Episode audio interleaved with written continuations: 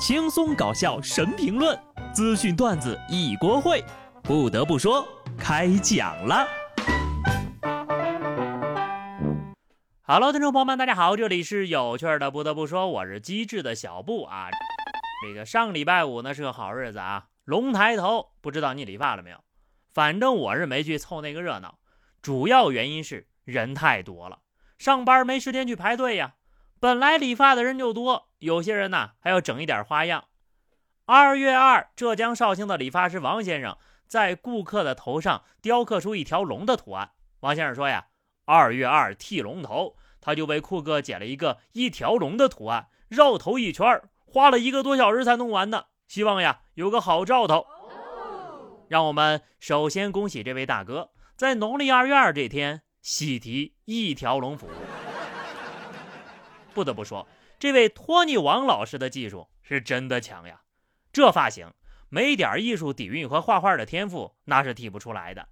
哎，只能感慨剃头靠缘分，缘分到了钱没白花，缘分没到买一赠一。你买一个托尼的手艺，赠一个托尼的失败案例。不过呀，要照这么卷下去，元宵节就得去理一个汤圆头了，五一劳动节呢就去理一个锄头。那么问题来了，情人节剃个什么头呢？下个情人节还早啊，咱们先来关注一下北京冬残奥会，首个比赛日短短半天，中国队就拿到了八枚奖牌呀！这速度意味着什么呢？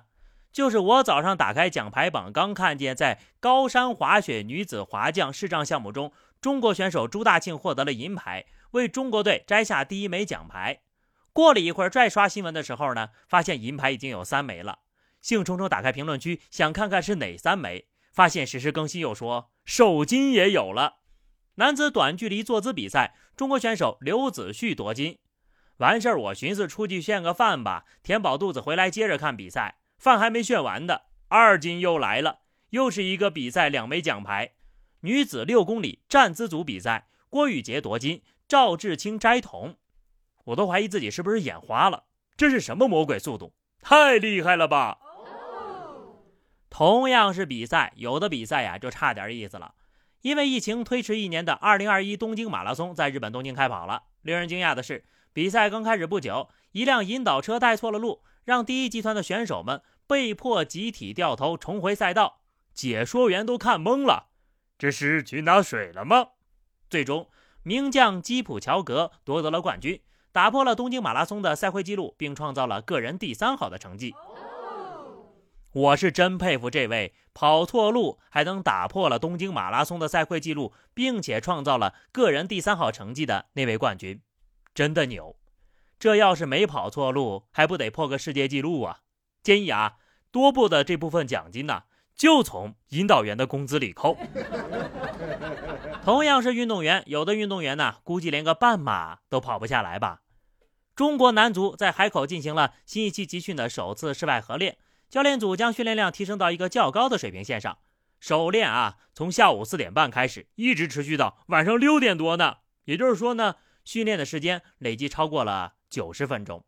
在此期间，高强度的技术训练、小范围分组对抗相继进行，令国脚们深感疲惫。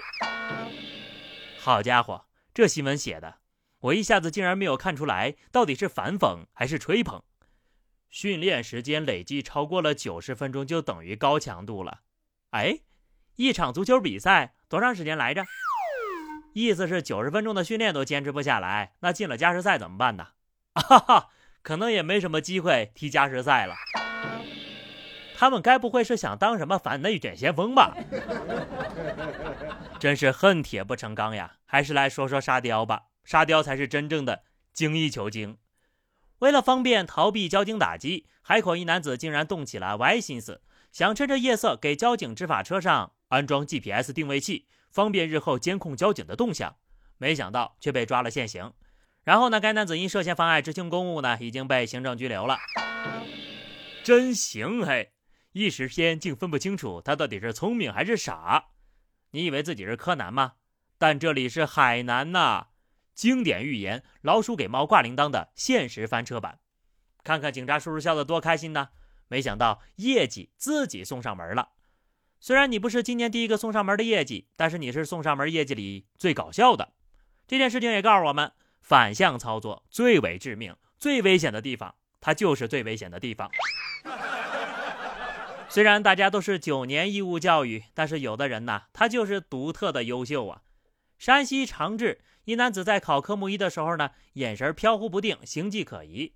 巡查民警随即询问检查，发现呢，他衣领里藏着一个微型的摄像头，背部贴着发射器接收器，耳朵里还放着一个微型耳塞。经询问，该男子对作弊的行为供认不讳。交警部门呢，对其处以一年禁考的处罚。同时呀，该男子已经被移送至刑侦部门，进一步接受处罚了。不得不说，有研究怎么作弊的心思，早就把题不知道刷了多少遍了。不会就去学，老想着走捷径的心态是不对的。你以为你逃得过监考老师的法眼吗？科目一就这么搞，真要是通过了以后，那后面的路考还不得上天呢？人在做。摄像头可都在看着呢。